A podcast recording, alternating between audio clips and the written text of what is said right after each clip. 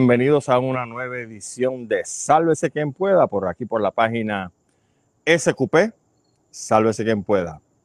Soy el ecólogo Gustavo Adolfo Rodríguez, encantado de estar nuevamente con todos ustedes aquí en un nuevo programa para ver cómo le ponemos orden a este desorden conocido como Puerto Rico, al gran desorden que hay en el planeta Tierra y por supuesto cómo esto nos ayuda entonces a poner orden en nuestra vida. Como siempre les recordamos, pueden ver nuestros videos en el canal de YouTube SQP. Sálvese quien pueda, donde por favor le pedimos que le den subscribe para que no se pierda ni un detalle, ni un minuto de estos programas que hacemos con mucha contentura, por decirlo como dicen por ahí, ¿verdad? Y con mucho orgullo para todos ustedes. Recuerden también que estamos en Twitter y estamos en Instagram a través de arroba sálvese Y por supuesto estamos en un total, wow, yo creí que habíamos, nos quedamos en 15, pero resulta que son 20 plataformas de podcast donde nos puede accesar en cualquier momento.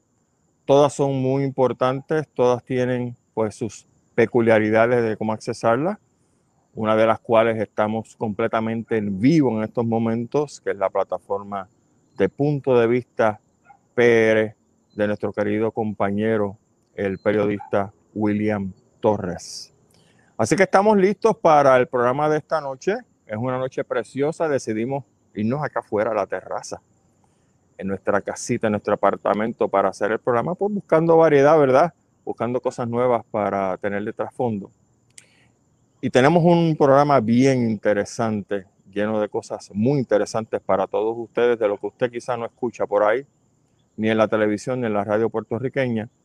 Quiero arrancar con ustedes un tema local que titulé El boceteo y el motereo o la adoración al Dios ruido. Voy a empezar con una cita bíblica, lo cual casi nunca hago. ¿verdad? Porque no me gusta meterme en la religión para no herir susceptibilidades de las personas para que no, no siguen la Biblia, no creen en la Biblia. Pero en Ezequiel capítulo 3, versículo 13 dice, escuché el ruido de las alas de los seres vivientes que se tocaban una a la otra y el ruido de las ruedas junto a ellos, un gran ruido atronador. En la mitología maya, ellos creían en un ente llamado Coyopa, con C, Coyopa, con Y también, Coyopa. Y de acuerdo a la mitología maya, ese era el dios del trueno y de los ruidos atronadores. Y da la impresión que en pleno siglo XXI, todavía, sobre todo la gente de menor edad que yo, creen mucho en el asunto de la adoración al dios Coyopa, porque adoran el ruido. Y vamos entonces a tocar pues, dos instancias de ruido que mire, si se pusieran unos headphones ellos, ¿verdad? Unos AirPods, qué sé yo, lo que sea, y ponen su radio a todo volumen y se quieren volver sordos antes de tiempo, pues conmigo no hay problema. Cada cual hace lo que entiende y cada cual hace con su cuerpo lo que entiende. El problema es, como decía Benito Juárez, que el derecho ajeno es la paz. Y que tu derecho a darme un puño termina donde empieza mi nariz. Lo que está sucediendo últimamente en Puerto Rico me preocupa con el asunto de estos ruidos innecesarios, sobre todo por la noche. Yo visito a mi padre frecuentemente que vive cerca de la avenida Roosevelt. Y yo les garantizo a ustedes, los que viven en esta área o que viven cerca quizá de una avenida principal, como los viernes y o sábados, o quizá ambos días, viernes y sábados, se forman unas gangas de motoras de quizá mal contado, 150, 200 motoras, pero no solamente motoras. Estamos hablando de motoras, motorbikes, motonetas, scooters, Ford Tracks, los llamados rinos, que si no saben lo que es, búsquenlo en Google. No me refiero a un rinoceronte, me refiero a una marca de vehículo de estos 4x4. Los Polaris, que están ahora al palo, que de hecho Marley y yo estábamos en la calle hoy y vimos en la avenida, en el expreso, eh, las Américas, cuatro o cinco Polaris. Obviamente estaban en grupo, pero los vimos también. Y esta gente están dándole por pasar en caravana a la misma hora, más o menos a la misma hora, entre 10, 10 y cuarto, 10 y 20, y te forman un revolú infernal, porque si te dijeran que están pasando para moverse de un lado a otro, pues fantástico. Pero tú los ves acelerando adrede para hacer ruido, los ves en las motoras haciendo el famoso wheelie, trepándose en solamente una goma, los ves acelerando y desacelerando y acelerando y desacelerando. Y todo esto después de las 10 de la noche. Y como les dije, yo estoy de visita en casa de mi padre y veo eso. De hecho, saqué un video que se lo envié a mi familia, muchos de los cuales están en Estados Unidos. Pero voy a tratar la semana, esta semana, si hacen la misma vaina, de bajar hasta la avenida Roosevelt y grabarlos para que usted vea lo que yo quiero decir. A mí no me importa de dónde salgan, porque usualmente uno lo que tiende a asociar es que esta gente pues son títeres de un residencial. Y yo no quiero meterme en eso porque títeres, mire, hay en todos lados. Y yo le puedo hacer cuentos de títeres en el área de Torrimar, que de hecho hicieron prensa en un momento dado cuando formaron Sendos Revolú, eh, una noche de Halloween. No sé si usted se acuerda de ese detalle, de hace, eso hace, qué sé yo, 15, 20 años. Pero la titerería en todos lados, está en todos lados, así que no quiero entrar en el hecho de, de enmarcar la titerería porque vive en un residencial. Pero el asunto es que estas personas provocan todo este escándalo. Yo no sé dónde van. Por lo menos en dos instancias. Me acuerdo que los vi pasar en la avenida Roosevelt de este a oeste y 45 minutos más tarde los vi pasar en la otra dirección, también por la avenida Roosevelt. Yo no sé qué hacían, yo no sé dónde van, yo no los sigo, poco me importa, ¿verdad? Pero la gran pregunta es, ¿qué pasa con la policía de Puerto Rico? ¿Por qué la policía de Puerto Rico no interviene? ¿Hay miedo? ¿Hay precaución? Yo quisiera que, ¿verdad? Me, o menos, nos informaran por qué no intervienen con estas gangas. Estuve hablando precisamente con mi cuñado, Omar Ríos, que vive en el área de Saint Cloud. Y él me informaba, y no sé si ustedes lo saben, que en el área de Osceola County hay un sheriff que es puertorriqueño. Y como es puertorriqueño, estoy seguro que ese señor sabe exactamente cuando esa titerería se muda allá afuera, que van con las mismas ansias locas de jorobar la paciencia y los revoluces que forman aquí, los forman allá también. Pero él me dice que allá no están comiendo cuentos. Allá entrampan a esta gente, los bajan, los registran, verifican que estén todos los papeles en orden, que tienen su licencia en orden, que tiene su marbeta en orden, y después que todo esté en orden, entonces le, dan sendas multas por alteración a la paz, lo que llaman reckless driving, o sea, guiar como los locos etcétera, etcétera. Y me imagino que confiscan también esa propiedad. Allá hacen eso. Gran pregunta para los que creen en la estadidad para Puerto Rico. Porque nosotros nos estamos quedando atrás.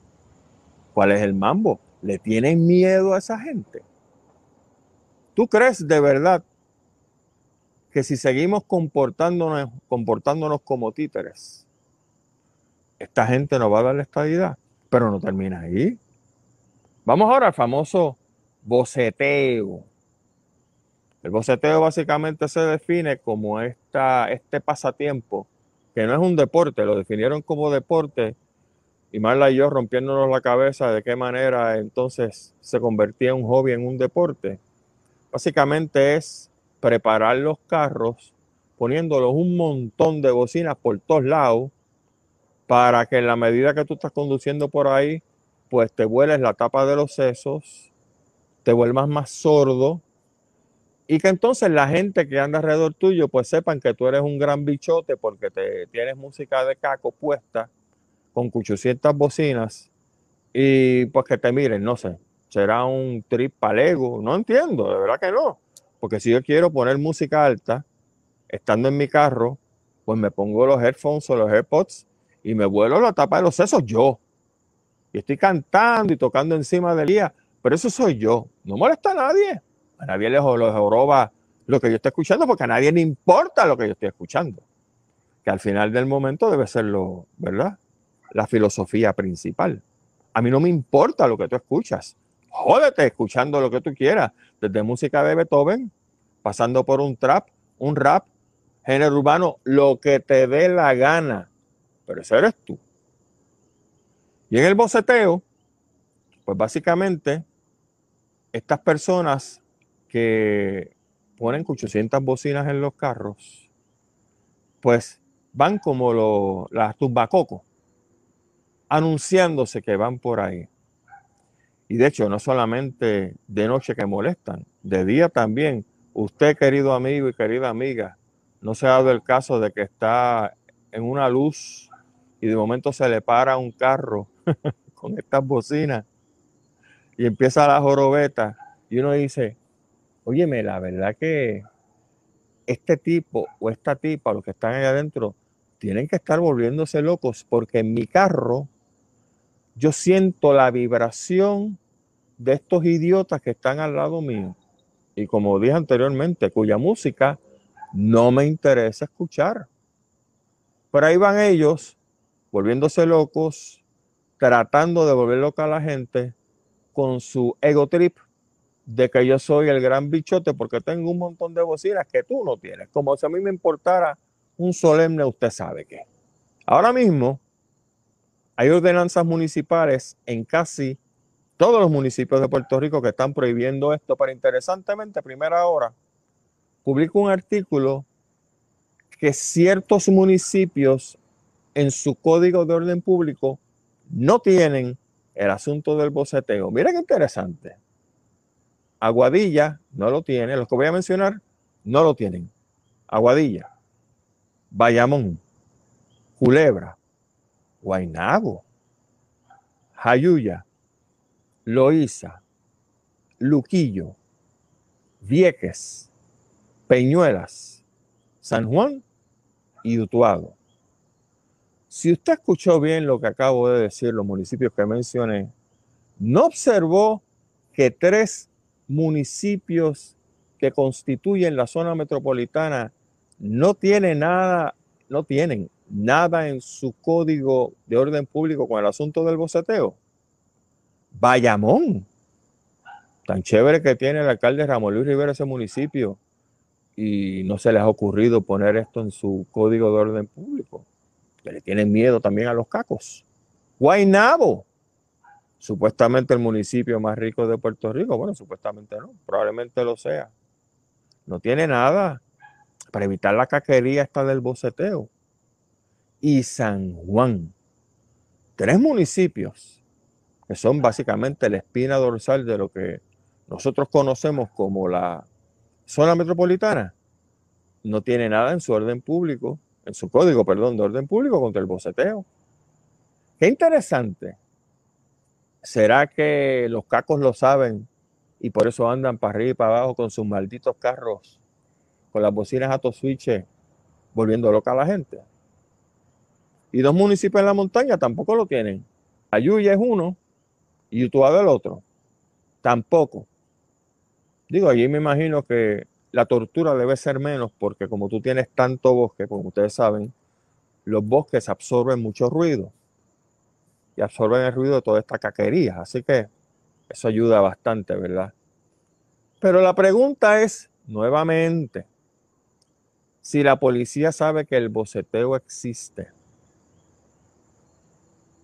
está actuando la policía para meterle mano a esta titerería. Fíjense que en ambos casos el ruido atrae a estos chamacos y no necesariamente son chamacos porque yo he visto gente que conduce las motoras estas y gente en el boceteo. Y mira, hay manduletes de treinta y pico de años, ¿sabes? Nosotros en Puerto Rico, en el país de ley y orden, porque el PNP se harta la boca, se llena la boca de filfa, hablando siempre del maldito país de ley y orden. Pero bajo el PNP, y lo siento, usted está en el poder, no te gusta, vete a ver otra cosa, vete a ver otro chiflado que la muerte entretiene más. Pero en el poder del PNP, el país de ley y orden aplica para algunos sectores, no para todo el mundo. Y hago la misma pregunta que lejos de ser retórica, es una pregunta que lleva al asunto de si esta gente, el liderato del PNP, quiere de verdad un cambio en la relación política entre Puerto Rico y Estados Unidos. Si el liderato del PNP se jacta tanto de que nosotros nos tenemos que convertir en Estado, porque el PNP no actúa, en este caso, el brazo derecho represor del PNP, que es la policía de Puerto Rico, no actúa para poner orden en la anarquía que existe en nuestras calles. Porque hay que esperar a que pase algún incidente, a que un ciudadano se arte y rompa a dispararle a esta gente. Entonces, como siempre, los malditos políticos es cuando actúan. ¿Usted sabe cómo es? Cuando los políticos reaccionan en este país, cuando hay una crisis, no antes. Ellos no tienen ni la mente, ni la chola, ni la inteligencia para identificar la crisis y verla antes de que llegue a sus faldas. No, no, no, no siempre es cuando revienta. Cuando revienta, en todo momento hay que hacer algo. ¿Cómo es que dicen ellos? Les encanta esta, esta fraseología. He dado órdenes de que. ¿Te has escuchado eso, verdad que sí?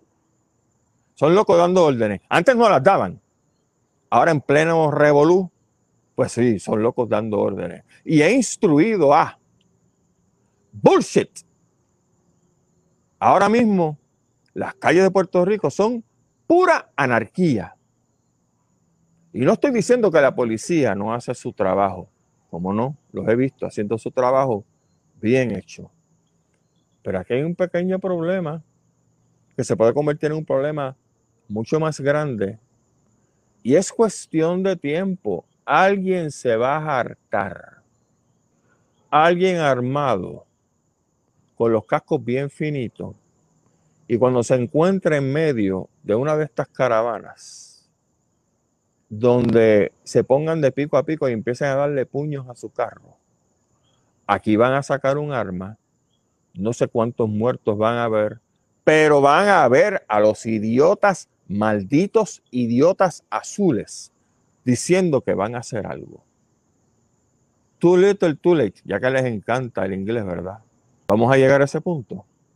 O prefieren seguir permitiendo que las calles de Puerto Rico siga habiendo anarquía después de X número de, de veces y a horas donde se supone que la gente esté descansando, para después hacer grupos para ir a pedir la estadidad a los Estados Unidos. Cosas veredes, amigo Sancho. Segundo tema, doña Carmen Maldonado y su dedo en la llaga. Como ustedes saben, el Partido Popular se ha convertido básicamente en un partido inconsecuente para Puerto Rico. Dejando atrás la titerería de Triqui Rosselló y la boconería de Wanda Vázquez, la oportunidad del Partido Popular de hacer algo, una ejecución para ver que había opinión pública de parte del Partido Popular sobre las cosas que estaban pasando, pues Usted sabe cómo fue aquello, ¿verdad? Un desastre. Y doña Carmen Maldonado, alcaldesa de Morovis, dio en el clavo con lo que dijo recientemente, hace un par de días nada más, del Partido Popular. Permítame leer sus expresiones bien cortitas. ¿Qué es lo que dice doña Carmen? Cito. Se han generado presiones de todo tipo de empleos, contratos y asignaciones a posiciones en el gobierno y en el partido. Ese no es el PPD al que yo aspiro. retiro mi intención de presidir, porque doña Carmen quería presidir la dirección del Partido Popular, pero los mismos de siempre pues no permiten caras nuevas, sino que tienen que hacer la Junta de Directores lo que ellos digan y de democracia se fue al infierno en el Partido Popular, pero sigo con doña Carmen. Retiro mi intención de presidir, pero mantengo la vicepresidencia, la vicepresidencia, porque hay que dar la batalla para transformar el PPD. El mensaje claro y contundente que dio el electorado en noviembre pasado no ha sido entendido por gran parte del liderato. Por eso es que ya el PPD no es opción para tantos populares que han abandonado la colectividad.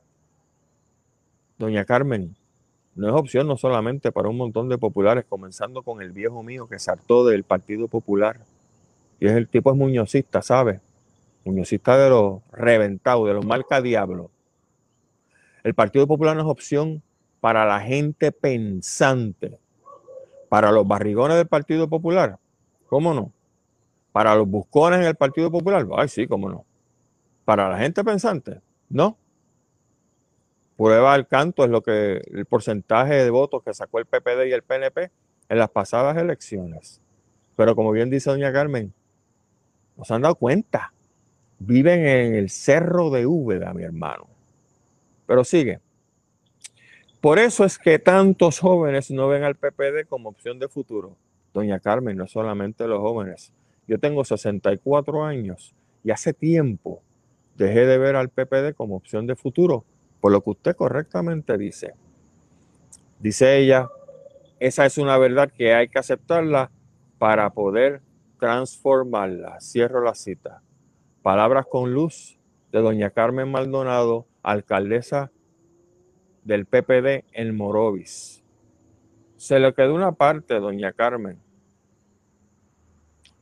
Como usted es una mujer pensante, dice las cosas como son, usted tiene que hacer lo que hace o lo que ha hecho mucha gente pensante que estuvo en el Partido Popular. Largarse. El hecho de que una persona se largue de un partido, y escúcheme bien, todos ustedes, el hecho de que yo me largue de un partido, yo no milito en ninguno, pero si lo hiciera, no significa que yo claudico los ideales del partido, que yo deje de ser estadista o independentista o estado librista. Si usted cree en fantasma, no hay problema, puede seguir haciéndolo. Es que ese partido ya no es el vehículo para yo lograr lo que yo quiero. Y asimismo, aunque ustedes no lo crean, hay cientos, si no miles de personas estadoístas, yo conozco varios, que el PNP les aterra, les apesta, porque es un partido lleno de corrupción. Hay estado libristas, como el viejo mío que le acabo de señalar, que el Partido Popular ya no es opción para ellos, porque el ha culminado se fue por el inodoro para abajo gracias al Partido Popular, a su falta de fiscalización, a su barrigonismo, porque cuidado que está el barrigón botado ahí. Y del PIB ni se diga. Yo creo que el PIB fue el que empezó todo esto. Gracias al delincuente Rubén Berrío Martínez, que tiene eso como un club y allá entra quien a él le da la gana. No entra más nadie. Y los independentistas con dos dios de frente, echamos un pie. Ese es el legado que nos han dejado los tres partidos políticos principales en Puerto Rico donde la gente que piensa se ha tenido que largar, porque no ven en esos partidos ninguna consecuencia, como dije, son inconsecuentes. Y como no representan ni cambio en el futuro, ni nuevos movimientos de nada, son ideas anquilosadas, mire, mejor echen un pie. Manuel Natal lo hizo y lo felicito, porque se dio cuenta tempranito en el juego ¿Qué era lo que había allá adentro? Hay mafia azul, hay mafia roja y hay mafia verde. Y los que estamos fuera de esas tres mafias, ¿qué cosa? Somos las personas inteligentes. Lo siento mucho si no le gustó la pata que me di, pero si usted piensa igual, dése la pata.